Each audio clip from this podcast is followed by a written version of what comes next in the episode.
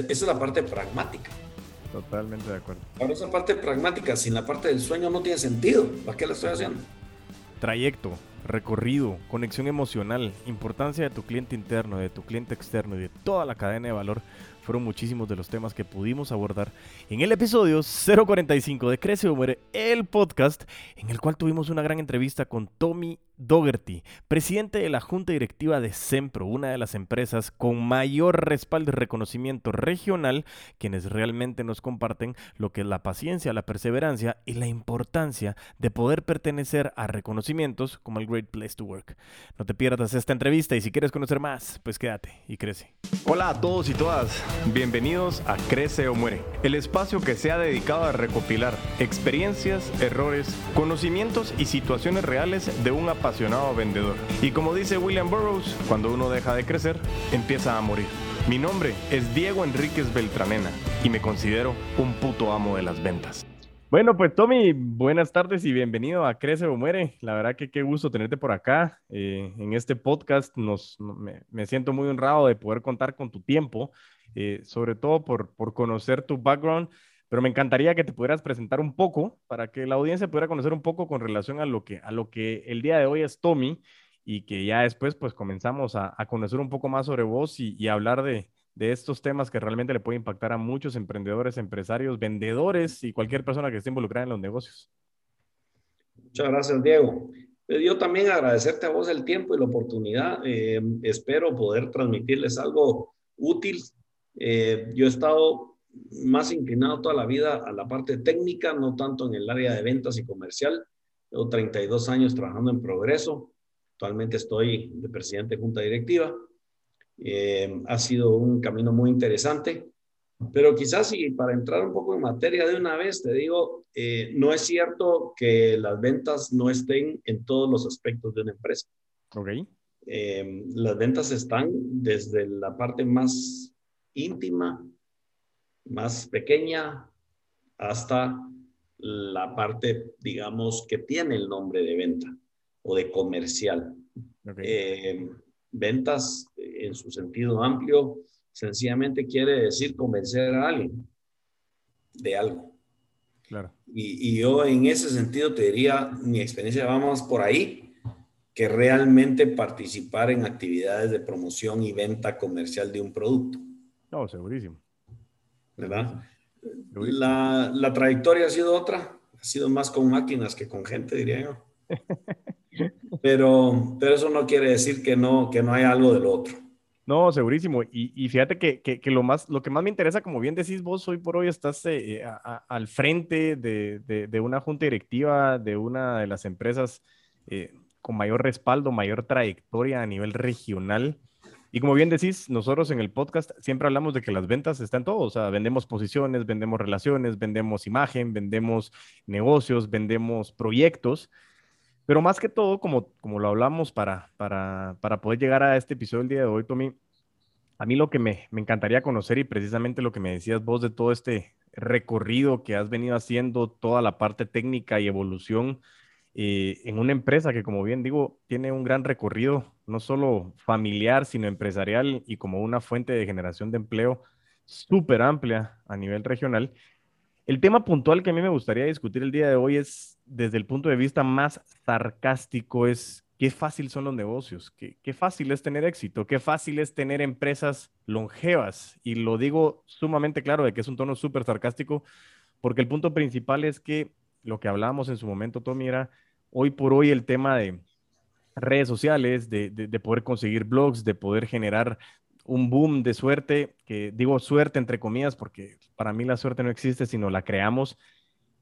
Quisiera que comenzáramos a hablar de todo lo que conlleva ese peso, esa trayectoria de conseguir el éxito, de conseguir un desarrollo, de poder estar detrás de grandes negocios, empresas, movimientos y personas. ¿Qué, cuál, ha sido tu mayor pensamiento y experiencia con relación a este tema para poder realmente aportarle a todos los emprendedores y vendedores hoy por hoy que quieren saber si es fácil o es difícil el camino? Mira, Diego, yo creo que para, para poder explicar un poco el contexto tenemos que empezar a borrar mitos de la cabeza de, mucha gente. Eh, en el caso de Progreso, el primer mito es que nació grande. Ok, eso es interesantísimo. Progreso lo único que es es vieja, pero en su momento fue una pyme. Ok. Una pyme que tuvo los problemas eh, que toda pyme tiene. En, una época, en otras circunstancias, en otro entorno, otro contexto. Eh, en su momento el fundador quebró dos veces. Wow. Se levantó, se recuperó, se levantó, se volvió a caer, se volvió a levantar. Y, en el caso específico del cemento fue hasta desde 1899, que fue la fundación, hasta 1917 que empezó a ver la luz. Wow. Y eso fue el terremoto. En ese ínterin hubo dos quiebras y un montón de penurias que, que no son para nada extrañas a ningún emprendedor. Lo que pasa es que sucedieron hace mucho tiempo. ¿Qué hizo el emprendedor diferente? Pues yo creo que no hizo nada mucho diferente de lo que muchos emprendedores que tienen una visión clara y que tienen un sueño claro eh, hacen hoy. Y es ser resilientes, es echarle ganas, es soñar, crecer, eh, comer, dormir, pensando en ese negocio. Es la naturaleza de, emprender algo. Eh, la fe que uno tiene en una idea para convertirla en un proyecto, para luego pasarla a una empresa, es esa gasolina que, te debe llevar o acarrear desde ese principio en donde ese sueño no tiene forma, hasta que finalmente le das la forma, ya sea de un producto, pero que debe tener un soporte de una empresa atrás. Una empresa para producirlo, para comercializarlo o de un servicio, incluso de un, servicio. Necesita el mismo proceso. Entonces, e, ese mito de que, de que las cosas nació grande y que es fácil porque es grande, todo, son cuentos. E, es un tema de antigüedad. Ahora, la antigüedad sola tampoco lo hace todo. En el momento en que, ok, empieza a haber un despegue, también necesita además de un fundador, necesita de un constructor. Y es eh, quizás la misma persona o una diferente, un equipo de personas que va a continuar llevando esa, eh, ese sueño o este proyecto hacia un lugar más alto, hacia metas más amplias, hacia mayores ámbitos. Y eso eh, es lo que se entiende hoy como sostenibilidad. Es el que lo va a hacer sostenible. Increíble. Es decir, alguien que encuentra una, una buena cuestión y la continúa. Y puede ser el mismo fundador durante un tiempo prudencial. Y luego debe haber un relevo, debe haber una sucesión. Y esa sucesión debe ser mejor si es pensada, diseñada para continuar en ese camino. Entonces, yo te diría, eh, lo primero es entender que aquí lo que hay nada más son etapas. Algunos son empresas más, más viejas, otras son más nuevas. Y, mi sueño como guatemalteco es ver un montón de empresas de nuestro tamaño, del tamaño de progreso. Ojalá, bueno, ojalá lo pueda ver, pero si no, qué lindo que se den, porque eso es lo que necesita un país como este. Ahora, durante todo este proceso, ¿qué tiene que hacer una persona? lo primero que debe tener es querer algo. Y el fundador decía, se vale soñar. ¿Cuál es tu sueño? Y otro dicho que a mí me encanta es, dichoso el hombre que convierte el trabajo en alegría. Y, eso tiene una significancia muy profunda, porque un emprendedor que no abre el ojo en la mañana con una gran ilusión de lo que le toca hacer en ese día, aunque no necesariamente le guste lo que tiene que hacer, corre el riesgo de perder el impulso, de perder esa, esa gana, esa garra de hacer las cosas. Y como al final, pues esto es una carrera, es una competencia, y ahora es una competencia con los de aquí de Guate y con los de afuera. Sí, porque ya se está ampliando la competencia completamente en el mercado. Exactamente. Entonces, debe hacerlo con mayor conciencia. Uno. Dos, entender que el mundo se ha vuelto plano, como decía, como decía el autor de, The World is Flat, ¿verdad? Sí. mira vos, es impresionante, pero así es. Y, y con esto entonces, la idea debe ser no necesariamente única, pero sí distintiva o hecha de un modo distinto. Eso me, comunicada bien, soportada bien. Pero en el fondo, para mí, lo más valioso que debe tener alguien entonces después de tener el sueño es un cimiento firme. Un cimiento firme en donde los valores es lo que juega un, un, un, un tema. Un papel. El papel fundamental, los valores en ese cimiento. ¿Por qué? Porque al final son la guía de comportamientos. Y esa guía de comportamientos, que son los valores, son los que te deben normar cada una de las decisiones que vas a tomar. Interesante, eso es cierto. Y, y, los valores a veces se, se asocian mucho con un tema de la moralidad. Y sí tienen algo que ver con eso. Definitivamente, hay valores que tienen que ver con el tema moral y ético. Pero también hay valores clarísimos como la relevancia tecnológica. Totalmente. ¿verdad? la vanguardia, la innovación. Más ahora con lo que pasó el año pasado, que aceleró digitalmente muchísimo el nivel mundial, o sea, o te adaptas o te mueres. Totalmente. Por ejemplo, un, valor que es importantísimo es el soporte y la calidad. Ah. Yo puedo hacer algo muy, muy chilero, muy bonito, pero si yo no lo logro soportar, porque no podemos, tenemos que entender que no podemos hacer algo perfecto, pero tenemos que poderlo soportar, dar ese, ese servicio postventa, ¿verdad? Ese, ese, ese entender, ese atender eh, las, las eh, inquietudes, reclamos o lo que sea que haya y convertir entonces la venta de una transacción meramente de una vía o de dos vías, si lo querés ver en cuanto a que yo entrego algo y, me recibo un pago en una relación. Y cuando las ventas se convierten en una relación, entonces hay una sostenibilidad en el proceso. Y cuando eso se hace con cada cliente, empieza a haber una sostenibilidad de la empresa per se. Esto, eso, eso, Tommy, perdón, hay que te interrumpa, pero fíjate que es, es, es, es de verdad que creo que es un punto trascendental eh, uno, la verdad que es súper interesante lo, lo, que nos estás diciendo. Eh, estoy totalmente atento a lo que nos estás diciendo y ha sido como, me llama mucho la atención varios conceptos, pero, pero principalmente al final de lo que acabas de mencionar, nosotros en Crece o Muere el podcast, eh, al final estamos centralizados en el concepto de ventas relacionales, que es precisamente lo que estás mencionando vos. Y lo que más me intriga a mí o sea, lo que más me genera como, como esa, eh, no es incertidumbre, sino me da la chispa de que estamos haciendo las cosas bien.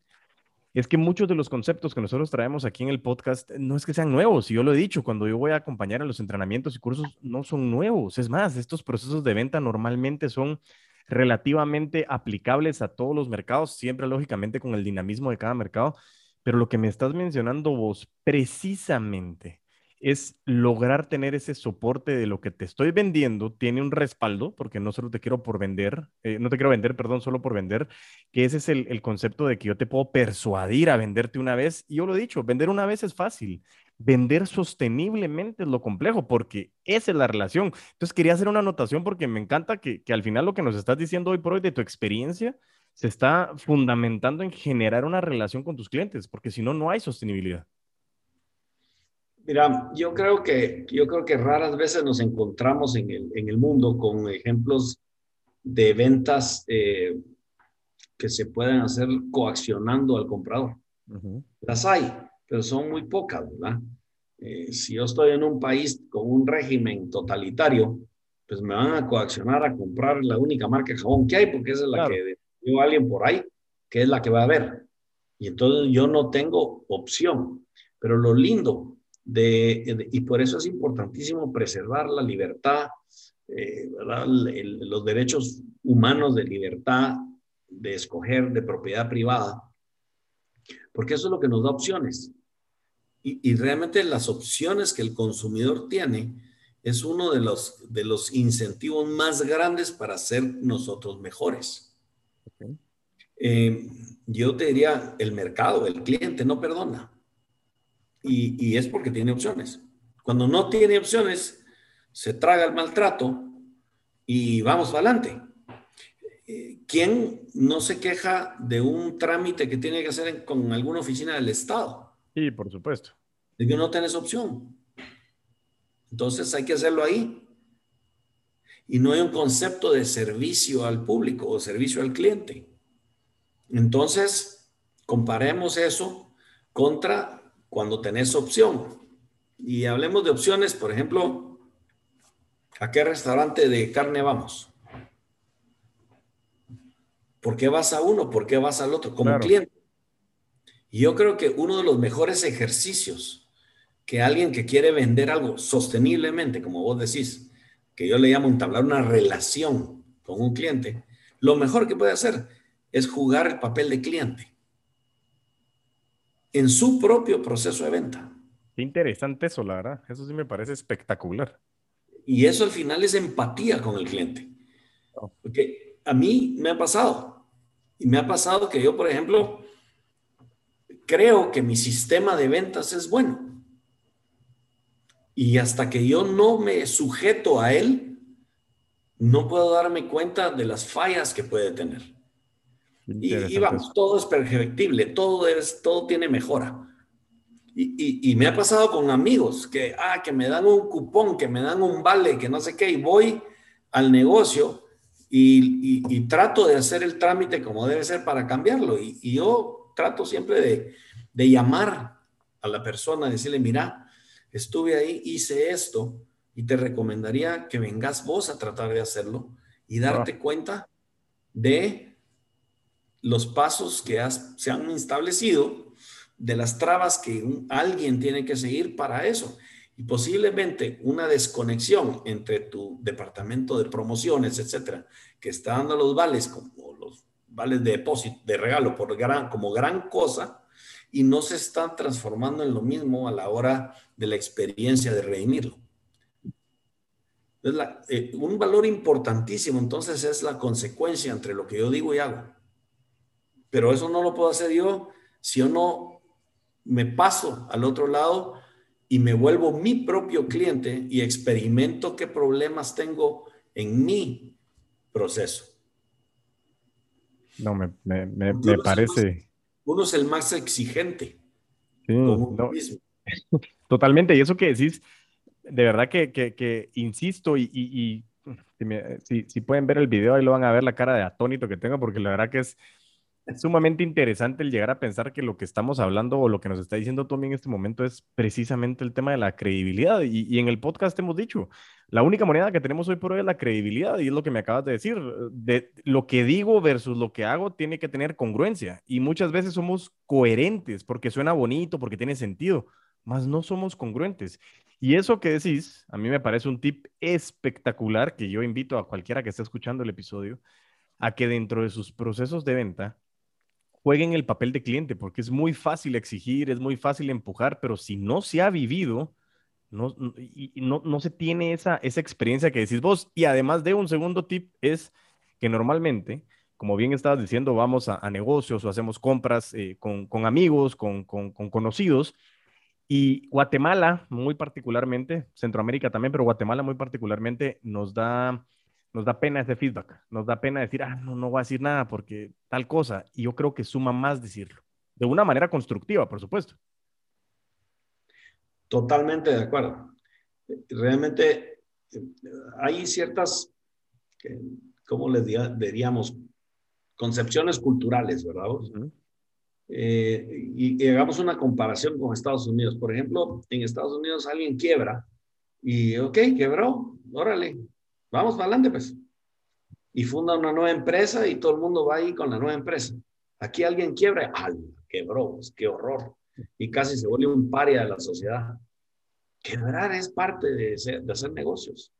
Es tan parte de hacer negocios como tener éxito. es más común quebrar. Por Pero eso no tiene que ser mal visto. Que sea mal visto no pagar una deuda. Totalmente de acuerdo. Que sea mal visto quedar mal en un contrato romper una relación Incluso te digo, más importante, romper la palabra. Eso debe ser mal visto. Y eso debe ser regado a los cuatro vientos. Todos deberíamos poder conocer quiénes son los que se comportan de esa manera. Pero, por ejemplo, una quiebra o algo así, lo deberíamos ver como algo parte del tema. Y hasta deberíamos entrar a jugar con el valor de solidaridad, es decir, cómo ayudamos para que levante de nuevo. Por supuesto. Sencillamente probó algo y no le salió.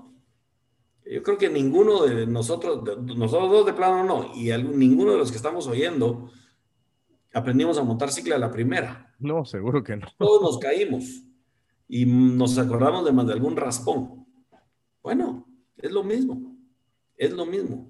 Ahora, nosotros tenemos que entender eso. Y tendemos, tenemos que entender también que la naturaleza del empresario tiene una mezcla de soñador y de técnico. Ok. Y necesita de eso. Si no, no hay innovación y desarrollate, desarrollate, ese concepto un poco más, Tommy, con relación a esa, a esa, a esa eh, dos partes de lo técnico y soñador. Me encantaría que desarrolláramos un poquito más. Mira, yo lo que creo es que cualquiera que, que, que hace algo nuevo, que puede ser lo mismo, puede ser, hablábamos de los restaurantes de carne, pues voy a poner un restaurante de carne. Tiene un sueño, una idea. Esa parte soñadora si no conjuga con la parte práctica, nunca va a lograr buscar un local, diseñar un menú, conseguir un proveedor, eh, tener la decoración del lugar, darle ese toque distinto, ensayar la receta, etc. Esa es la parte pragmática. Totalmente de acuerdo. Ahora, esa parte pragmática, sin la parte del sueño, no tiene sentido. ¿Para qué la estoy haciendo? Es, siempre un, es siempre un digamos, un estira y encoge en una frontera que no es firme. Es una frontera que se mueve, quizás una zona gris amplia. El emprendedor o el empresario, porque al final el emprendedor es ese principio y decanta rápidamente en una empresa y es un empresario, siempre debe tener en cuenta cuándo usar cuál de esas dos herramientas. Cuándo debe usar la inspiración, la emoción y cuándo debo usar la razón, la parte pragmática, la parte técnica. Totalmente de acuerdo. Una soporta a la otra, se soportan mutuamente, pero debe el componente de estar en las dos. Y aquí no estoy hablando solo del que inicia una empresa, puede ser alguien que dirija un departamento en algún lado, puede ser el gerente de una sucursal, es lo mismo, es lo mismo. La gran diferencia quizás aquí es que mucha de la gente, yo me he encontrado, mucha de la gente empleada se siente empleado. Sí. No se siente como parte dueño de esto.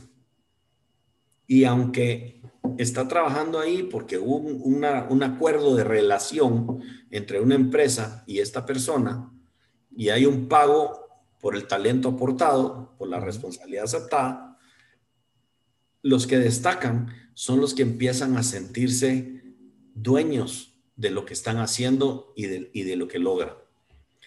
Esos son los buenos líderes. Impresionante.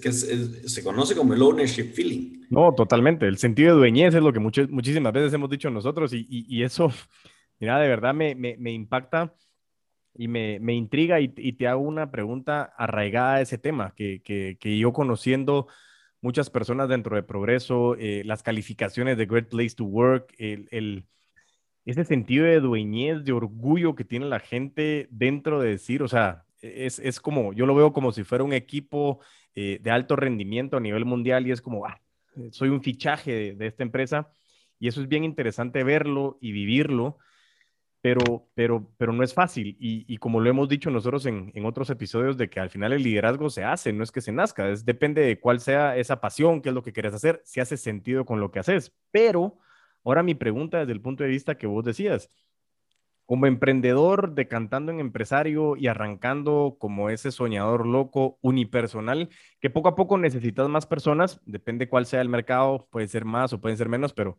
estoy casi seguro que es bien complejo llevar una empresa unipersonal exitosa en la cual pueda ser solo vos, porque creo que al final es, es compartir con más personas, pueden haber acepciones.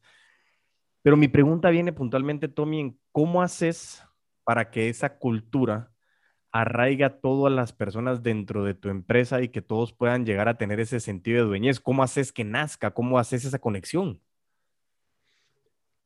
Mira, no es, no es, no es una, no es un one-step program. Ok. Eh, son varias herramientas, pero otra vez, el cimiento son los valores. Entonces, vos los valores los convertís en el cimiento de todo lo que decís y haces. Porque, a ver, una empresa puede ser un montón de fierros, ahí está la foto atrás mío de un montón de fierros, de unas vigas, de unas columnas, pero eso así solito no hace nada. Claro. Al final una empresa lo que es es un grupo de personas que juntas están colaborando para lograr X objetivos. Ese conjunto de personas tiene una manera de comportarse que se llama cultura. Es una serie de hábitos, y de comportamientos que van eh, saliendo de las relaciones que hay. Por ejemplo, si la empresa está toda junta, porque así es su naturaleza, hay un tipo de cultura. Si la empresa es dispersa, un banco con sus agencias, por ejemplo, esos están dispersos, la cultura es otra. Sin embargo, en todo esto, en la base de valores, deben surgir ciertos comportamientos que para mis necesidades de mi empresa son los más eh, deseables. No es que los otros no lo sean, pero son los más deseables. En progreso hemos escogido bienestar, que es toda la preocupación alrededor de la persona, como número uno. Y entonces, nuestra consecuencia es todo este programa de salud y seguridad ocupacional fuerte, eh, los logros que han habido en Great Place to Work, todo eso tiene que ver con eso. Reconocimiento, porque es muy importante un poco lo que decías vos de, el miedo del feedback. Claro. Hombre, hay que darlo. Pues nadie dijo que hay que ser maleducado. Por supuesto. O, o, faltar el respeto. Pero el feedback es súper necesario en nuestras vidas y debería ser bienvenido. Entonces, y, obviamente el feedback no es solo negativo a corregir cosas, es no, por supuesto. los logros, las buenas cosas, etcétera. Entonces, ese es otro de los valores importantes. Comunicación. Si no hay comunicación, si no podemos transmitir los objetivos, las metas, el, la retroalimentación, estamos fritos. La empresa tiene que, y ahí sí que no importando el, el tamaño, lo, lo que hace es dar complejidad. Pero si no logramos transmitir todo eso, ¿cómo vamos a lograr tener una cultura? Si no logramos que todo el mundo esté como empapado de las, de, las cosas que están pasando y las cosas que deben pasar. Y el último, que sí es un concepto plenamente empresarial, es el compromiso con el resultado y la sostenibilidad de la empresa. Todo esto está asentado en una cultura de, de valores, ética y de servicio. Otra cosa importantísima, el servicio. Y yo te diría que mucho hay sobre el servicio hacia los terceros, poco hay sobre el servicio interno. Hay teorías de que el cliente interno y otras cuestiones, pero seguimos todavía, por lo menos en empresas eh, más tradicionales, en, los famosos silos, en los silos de relación por departamento, por área, por no sé qué. Y luego, yo te diría que una de las áreas más olvidadas es la relación con el proveedor. También es un tema de servicio. Por supuesto. Yo le, hago, yo le doy un servicio a mis proveedores y debe ser así. Entonces, en, en, progreso, esos son los comportamientos que, asentados sobre la cultura de servicio y los valores y ética, nos deben llevar hacia esa estrategia de, de sostenibilidad. ¿Qué es el Great Place to Work? Es una empresa, un tercero, que viene cada año y nos hace una auditoría. Lo mismo que una auditoría. Eh, la, administración de la empresa, la junta directiva no tiene nada que hacer ahí. Ellos entran, hablan con quien necesitan hablar y luego sacan sus, conclusiones basadas en, la auditoría que ejecutan. pero para nosotros es un, es un recordatorio de qué se está haciendo bien, qué se está haciendo mal. Por supuesto. Etcétera, etcétera y, y, nos da una opinión objetiva, te diría, de cosas que hay que mantener, cosas que hay que mejorar. No, totalmente. Ahí sí, y ahí sí, Tommy, y, y para aclararle a, la audiencia también es, yo te hacía la mención y para mí era súper importante esa conexión desde el enfoque de la cultura que mencionabas, porque lo mencionaste muy bien y, y creo que para traerlo a colación es el proceso de venta muchas veces se confunde de que solo es con tu cliente externo. Y vos lo mencionaste muy bien, es cliente externo, es cliente interno, es tu proveedor, es toda la cadena de valor.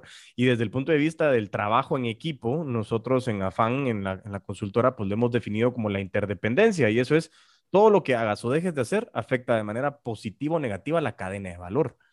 Y eso precisamente es algo que a mí me gusta del enfoque de las ventas, que como bien decías vos, tu trayectoria ha sido eh, mucho más enfocada a la parte técnica y a mí me ha encantado eh, un concepto que es bastante simple o sencillo, pero, pero, pero, pero me, me, me, llamó la atención y es, existen dos tipos de personas en las empresas, los que venden y los que soportan la venta.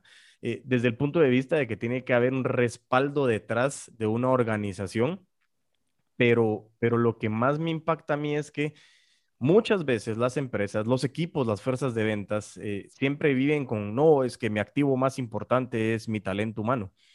Y no se vive siempre. Por eso encontrar empresas, y, lo, lo, hacía la mención, ese proceso de venta que ustedes ven tan importante con el concepto principal que mencionaste, ese valor del bienestar, es que si la persona está bien, si hay una conexión, o sea, si, si somos buenos seres humanos, si estamos conectados, queremos hacerlo mejor por donde estamos nosotros. Y eso representa un cierre de una venta, de un concepto emocional que me está brindando la oportunidad de dar mi talento a cambio de, de un pago, pero no todo el pago es monetario. Entonces, eh, quería traer a colación esa parte importante de que es un proceso de venta interno, que hoy por hoy Progreso lo ha hecho muy bien, eh, y que, que, al final me, me, me, gustó mucho que trajeras a colación el tema de la cadena de valor, porque los proveedores son parte importantísima de, de, lo que es la venta. Y muchas veces creen que, eh, o la importancia de lo que te mencionaba al inicio, de, querer ser emprendedor y, que hoy surgieron muchos negocios eh, que vendo en Instagram, que vendo en Facebook, pero no existe una estructura ordenada y por eso me llamó mucho la atención el concepto que decías. No solo es la parte soñadora, es la parte técnica pragmática que tenga una estructura y que pueda cumplir con esa congruencia de lo que hoy por hoy se le llama credibilidad. ¿Qué hago ante mis clientes? ¿Cómo me volteo con mis proveedores? ¿Tengo un buen servicio? ¿Sé cómo es el proceso? Y todo esto, el resumen es precisamente lo que hablábamos desde el inicio. Todo esto conlleva tiempo, conlleva paciencia, conlleva perseverancia, conlleva prueba y error, conlleva a veces la quiebra. Y que esos procesos de aprendizaje, si el sueño o la visión es más grande que uno, pues te puedes volver a levantar. Y eso es lo que me ha llamado mucho la atención de los conceptos que nos has traído el día de hoy. Mira, mira, tal vez una, regresando de una pregunta, ¿en, ¿en qué fiesta te quedas más vos? En donde estás alegre o en donde no la estás pasando bien. Bien alegre, por supuesto. Es lo mismo. ¿Y por qué va a ser diferente en el trabajo? Totalmente de acuerdo. Entonces, en la fiesta donde estás más alegre, pues vas a tener mejores relaciones, vas a estar más a gusto, vas a disfrutar más. Pues el trabajo es igual. En un lugar donde una persona se sienta más realizada, se sienta más contenta, esté mejor, va a dar más va a hacer más porque la fiesta esté mejor. Yo creo que a veces nos enredamos con grandes conceptos y grandes cosas y no tratamos de regresarlo todo a una consideración humana. Me, encanta eso. Y la consideración humana es solo entender el comportamiento humano. Entonces yo sí puedo llenarme la cabeza y las repisas de libros de cultura y de cosas. De acuerdísimo. Pero yo lo que no puedo dejar afuera es la observación. Y para la observación tengo que detenerme un poco y tengo que pensar algo que, por lo menos en mi opinión, encuentro hoy que está decayendo. Totalmente de acuerdo. Dedicarte a pensar como emprendedor, como jefe de área, como gerente, como un supervisor, es importantísimo. Porque solo a la, a la hora de pensar puedo yo hacer algo que el ser humano hace muy bien y es asociar. Y yo debo ir a buscar ejemplos exitosos que es cómo quisiera yo ser o cómo quisiera que mi empresa sea. Traerlos y cómo los incorporo. Obviamente teniendo siempre cuidado de que mi cultura se mantenga. Y yo te diría, pues la cultura de progreso es exitosa. Bueno, es una cultura que, y a mí no me gusta el cambio cultural o la transformación cultural. Yo creo que si hablamos de cambio de transformación hay algo que está realmente malo. Yo creo que lo que nosotros vemos es solo una evolución o un ajuste cultural. Ok. Durante todo este tiempo la cultura ha sido muy, muy en la base, muy parecida le has hecho ajustes en función del entorno de necesidades, de otra serie de cosas, de legislación, de regulación, de otras cosas. Incluso de lo que el cliente demanda de tus productos y de tus servicios. Pero al final tu cultura es la que se mantiene y es la que te ha traído. Si usamos eso de concepto, diríamos, bueno, la cultura de progreso es exitosa. Nos ha tenido 121 años operando. Pero eso no quiere decir que sea para todos. Totalmente de acuerdo. No es para todo el mundo. Y aquí tal vez el mensaje al revés. O sea, si yo no me siento a gusto en una cultura, no debo estar ahí. Si yo no estoy a gusto en la fiesta, me voy. Totalmente de acuerdo con eso. Y iré a otra fiesta la semana siguiente donde esté a gusto. Pero si no estoy a gusto, tenemos que salir y buscar lo propio. Hasta el emprendedor que no está a gusto con lo que está emprendiendo debería parar y arrancar otra cosa. O buscar un empleo. No tiene nada de malo. No tiene nada de malo. Importante entonces esa condición humana, esa consideración humana. Porque si yo no la tengo y no la practico, ¿cómo la voy a observar hacia los demás? No, total, eh, totalmente de acuerdo. Y creo que ese es el concepto de liderazgo que, usted, que, que, que ustedes y, y, vos lo has mencionado. Pues al final líder es el, que tiene esa capacidad de parar, observar, hacer una introspección, de verte como ser humano, pero también ver a los demás como parte de un ser humano. Es que no hay de otra, no hay de otra, Diego, porque si vos, si vos tratás, y regresemos al punto medular del programa, crece o muere las ventas, ¿sí? Si vos ves una venta como algo, como una transacción en donde yo te entrego algo y vos me das pisto, estás frito. Si vos, en cambio, ves la satisfacción de, yo estoy satisfaciendo una necesidad humana a una persona, así sea un reloj de lujo que, que, estés vendiendo, pero entendiendo, entender que esa es una satisfacción humana de una persona. Entonces, tu, tu tema de ventas va a ser exitoso, porque lo vas a poder replicar. Totalmente. transaccional. Y vos te das cuenta. Y, y, vos mencionaste algo que a mí siempre me ha llamado la atención y es lo poco que los guatemaltecos demandamos calidad y servicio. Por supuesto. Eh, nos callamos.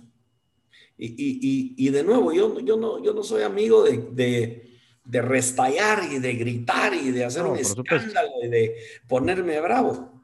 No, pero sí de decir las cosas. Te voy a poner un ejemplo sumamente básico que a todos, seguramente eh, a todos los oyentes les pasa. Vos vas a un restaurante antes, tal vez por eso el pelo blanco a vos antes, eh, la propina no venía incluida. Y entonces la gente pues consideraba el servicio y dejaba la propina. Entonces viene la excusa que como el chapín es garra y no deja propina, entonces mejor se la ponemos incluida. Pero el hoy en día, el hecho que la factura que te dan o el, la, con, el papel que te dan en el restaurante antes de la factura traiga la propina, no quiere decir que esté incluida. Totalmente se de acuerdo. Puede protestar, no es ley, no es obligación. Y la propina es un premio al trato, a la calidad del producto y al servicio. Por supuesto. Así debería verse. Pero en el momento que nosotros convertimos la propina en un commodity, el cliente deja de tener herramientas para calificar un servicio y Por un producto. Totalmente de acuerdo. ¿Por qué la hemos aceptado? Ah, porque así es. ¿Y qué? ¿Y qué? Dejémoslo estar porque qué chilero. No, hombre, regresemos un poco a esos conceptos. El concepto, por ejemplo, de la, de, la propina es muy básico, pero quizás es para entenderlo entonces que el cliente, además de ir o no a un lugar, tiene, como, tiene herramientas de cómo premiar. Hoy en día las redes permiten eh, hacer en Facebook, ¿verdad? Vos comentarios y dejar sí o no, es bueno el restaurante, malo el restaurante, etcétera. TripAdvisor te ofrece lo mismo. Claro, por supuesto. Esos reviews. Servicios y reviews que puedas dar. Pero en la relación del día, solo llamar a la persona y decirle, mire, perdóneme, pero esto, la verdad es que no está bien.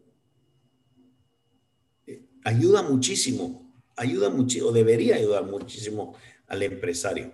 No, por supuesto. Si yo, entro a una posible transacción con una persona que me está queriendo vender algo y no me siento cómodo, salvo que yo realmente quiera o necesite ese producto, lo que debería hacer es darme la vuelta y retirarme. Sin ofensa, sin problema, sin enojos, solo retirarme. Esa es otra manera de premiar. Esa es otra manera de decir, estoy encontrando una cultura de servicio o no. Totalmente de acuerdo. Yo creo que lo que vos decís al final aquí es, lo hemos hablado muchas veces y es en Latinoamérica más que todo, no en todos los países, pero tenemos eso que, que nos lo tomamos personal, que me dieron un feedback y, ay no, soy la víctima, ¿por qué me dijiste esto? ¿Cómo sos de mala onda? Me dijiste que no, ¿qué tenés en contra mía? No, o sea, al final son, son, relaciones, estoy de acuerdo, pero relaciones también en el sentido de que yo estoy encontrando valor o no en lo que estás haciendo y por eso me parecía que la analogía de la propina era una manera bien interesante de decir, ok, te ganaste este premio porque me trataste y me hiciste, sentir especial o, sencillamente para vos soy una transacción más de las X que hay y soy un número de cliente, pero ese concepto, precisamente esa analogía a mí es lo que hace y, engloba ese concepto de ventas relacionales que hablamos, Tommy. Creo que realmente has traído a la mesa historias, analogías, herramientas y tips que, que, que, son totalmente basados en la frase de Back to Basics. Y, lo que me gusta a mí es, se nos ha olvidado por esa falta de aprender a parar, como decías, de, de parar a observar, por esa velocidad innecesaria e inventada que el mundo ha generado, que lo que nos ha hecho es correr y pegarnos con paredes sin darnos cuenta y terminamos hechos de desgracia en la cara porque no tuvimos la oportunidad de decir por qué seguí siguiendo ante la misma pared o porque la sociedad me va a decir que por qué renuncié, o la sociedad me va a decir, ay, fallaste en tu emprendimiento, ya sabía, yo te lo dije. No, esas son las cosas que hoy por hoy me interesaba muchísimo escuchar, sobre todo de, de un empresario eh, que tiene ese, ese, ese bagaje, esa experiencia, esa trayectoria de que estamos en el camino correcto en el tema de crece o muere y es seguir desarrollándonos, generar relaciones eh, y que tenga sentido lo que hacemos, o sea, hacerlo desde el punto de vista de una velocidad que no lo hagamos por hacerlo, hay que hacerlo con esa, esa dualidad que decías eh, técnico y soñadora, que tenga esa conexión. Realmente estoy, estoy sumamente agradecido por, por todos tus, tus conocimientos, Tommy, y por lo que has traído a la mesa.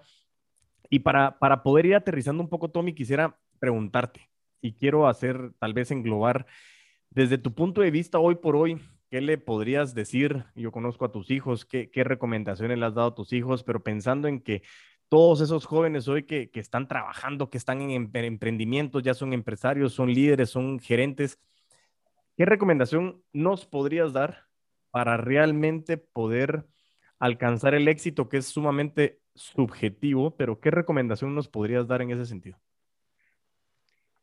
Mira, yo, yo te diría que hay varias cosas la primera y recalcar, eh, ya dije lo de los valores, la importancia de la cultura, de, cuidar y de alimentar positivamente una cultura, etcétera. Eh, saber decir no cuando haya que decir no. Ok, muy importante. Si, te lo dicen, no ofenderte y si lo decís, no ofender. Eh, pero creo que, que, es importante ese tema de la consideración humana. Okay detrás de toda transacción es un humano con una necesidad. No, no, no es nada más. Y es, si yo soy el del restaurante este mi cliente entró a llenar el buche o a tener una experiencia agradable. ¿A qué vino? Si me voy por llenar el buche, estoy en el lugar equivocado. Porque voy a hacerlo en función de que vino a llenarse el buche. Claro. Ya, si lo hago en la otra, entonces la consideración humana es importante. El detenerse a pensar justamente en este tipo de cuestiones es, ¿por qué vienen los clientes? ¿Por qué regresan? Pero sí, estoy de acuerdo, el Big Data y el análisis es importante, pero esos son números, es binario, es cero unos. Pero yo tengo que entender la parte de la dimensión humana, que eso solo un humano lo puede entender. Totalmente de acuerdísimo con eso. ¿Por, qué está regresando? De ahí varias, varias cuestiones importantes. A mí me gusta mucho decir, ¿qué tal si preguntamos?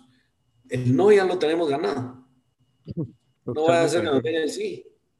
Y muchas veces nos quedamos con dudas y preguntas porque creemos que no se puede. Y, y, aquí, ojo, que aquí aplica también, mire, perdón, pero la verdad es que este plato no me gustó. Por supuesto. Y no, es que me da pena. eso es terrible. Sí, totalmente de acuerdo. Después, en nuestra consideración, al no tener a veces empatía, y otro dicho que me gusta mucho decir a mí es, de gente indispensable están llenos los cementerios. ok. No hay indispensables. Y el que se cree indispensable está jodido, porque va a actuar de esa manera. Y el problema es que esa actuación se proyecta. Y entonces eso no va a crear relaciones sanas. Porque si yo soy indispensable y vos no sos, ya, estamos, yo ya estoy en una categoría distinta. Ya estoy viéndote para abajo y desde arriba. Tercero, algo más viejo que el back to basics, vamos, es no pretendamos resultados distintos haciendo lo mismo. Eh, súper, ultra, mega, recontra básico, totalmente de acuerdo. Es mega básico, pero sumamente eh, poco común. No, totalmente. Y es que en la velocidad de hoy en día, en donde casi a todo le quieren crear un algoritmo, ¿verdad? No nos detenemos a pensar en esa dimensión humana. Sí, estoy de acuerdo. Entonces seguimos pretendiendo que yo voy a seguir igual, haciendo, eh, conseguir cosas nuevas, haciendo lo mismo. Y eso no pasa. Y eso trae un corolario. Y el corolario es, el ser humano nunca está a gusto con el cambio. Totalmente. De acuerdo. un montón de cosas. O sea, el tiempo, la invención del tiempo, de medir el tiempo, es una manera del ser humano de buscar reducir incertidumbre porque todo lo que es incierto no nos gusta. y entonces los cambios, como traen resultados de cosas distintas, no nos gustan. Pero lo que tenemos que entender es que lo único constante en esta vida es el cambio. Yo no veo a nadie, nunca he visto a nadie que un día se levante exactamente igual que como era ayer. No, para nada. No. Y uno al rato de un tiempo se mira en el espejo y dice, ¿qué pasó? Yo, yo no era así, ¿qué pasó? O sea, el cambio es la única constante, el cambio es permanente. No peleemos contra el cambio. No, no podemos pelear. Me encanta, me encanta. En nuestra naturaleza está el tema de, temer de tenerle miedo a la incertidumbre, pero no peleemos con el cambio. Si el cambio se está aquí todos los días. Y para los emprendedores y empresarios, vos, paciencia. Buena onda paciencia eh, no es fácil, no es rápido. Y por eso es que la inspiración y por eso es que el sueño debe ser sumamente profundo e inspirador, valga la redundancia, para movernos todos los días ante las dificultades que se nos pongan. Buenísimo. Y hacerlo bien, obviamente hacerlo bien. Tengo que ser un experto en lo que hago. Por supuesto. Ahora, hay consideraciones importantes y, yo creo que aquí ya no es dirigido a un empresario o emprendedor, es dirigido a la colectividad de empresarios y emprendedores. También tenemos que hacer que nuestras autoridades y nuestras leyes y reglamentos y normas sean positivas Por supuesto. Para el, para el emprendimiento y para, para las empresas. Porque si no lo son, mucho podremos hacer nosotros de nuestro lado, pero hay algo que nos va a asfixiar y que al emprendedor de otro país no lo va a asfixiar. Entonces tenemos también una función, no solo hacia nuestra empresa y hacia nosotros, tenemos una función hacia el entorno, hacia el clima de negocios, hacia entender qué factores lo afectan y cómo podemos nosotros, como colectivo, colaborar para que haya mejores reglas, leyes, infraestructura y todo lo que se necesita para que más emprendedores puedan triunfar. No, ¿verdad que? La última gran consideración. Sí. A todos los empresarios y emprendedores que hay afuera, felicitaciones. No es fácil. Así es que felicitaciones y pa'lante, como me gusta decirles a mí. Tommy Dougherty, muchísimas gracias por todo este tiempo, por la oportunidad de compartir todos estos conocimientos, pero sobre todo porque nos hicieron validar de que desde hace muchísimo tiempo los conceptos que venimos aplicando son los adecuados y que realmente lo que más importa hoy es generar esa relación para entender cómo agregar valor perseverancia, paciencia, trayecto y sobre todo muchísimo rapport. Recuerda seguirnos en nuestras redes sociales como Facebook, YouTube y LinkedIn, como Crece o Muere el Podcast, eres el puto amo de las ventas, y en mis redes personales como arroba puto amo de las ventas en Instagram y TikTok. Y mientras tanto, nos volvemos a escuchar a vender con todos los poderes.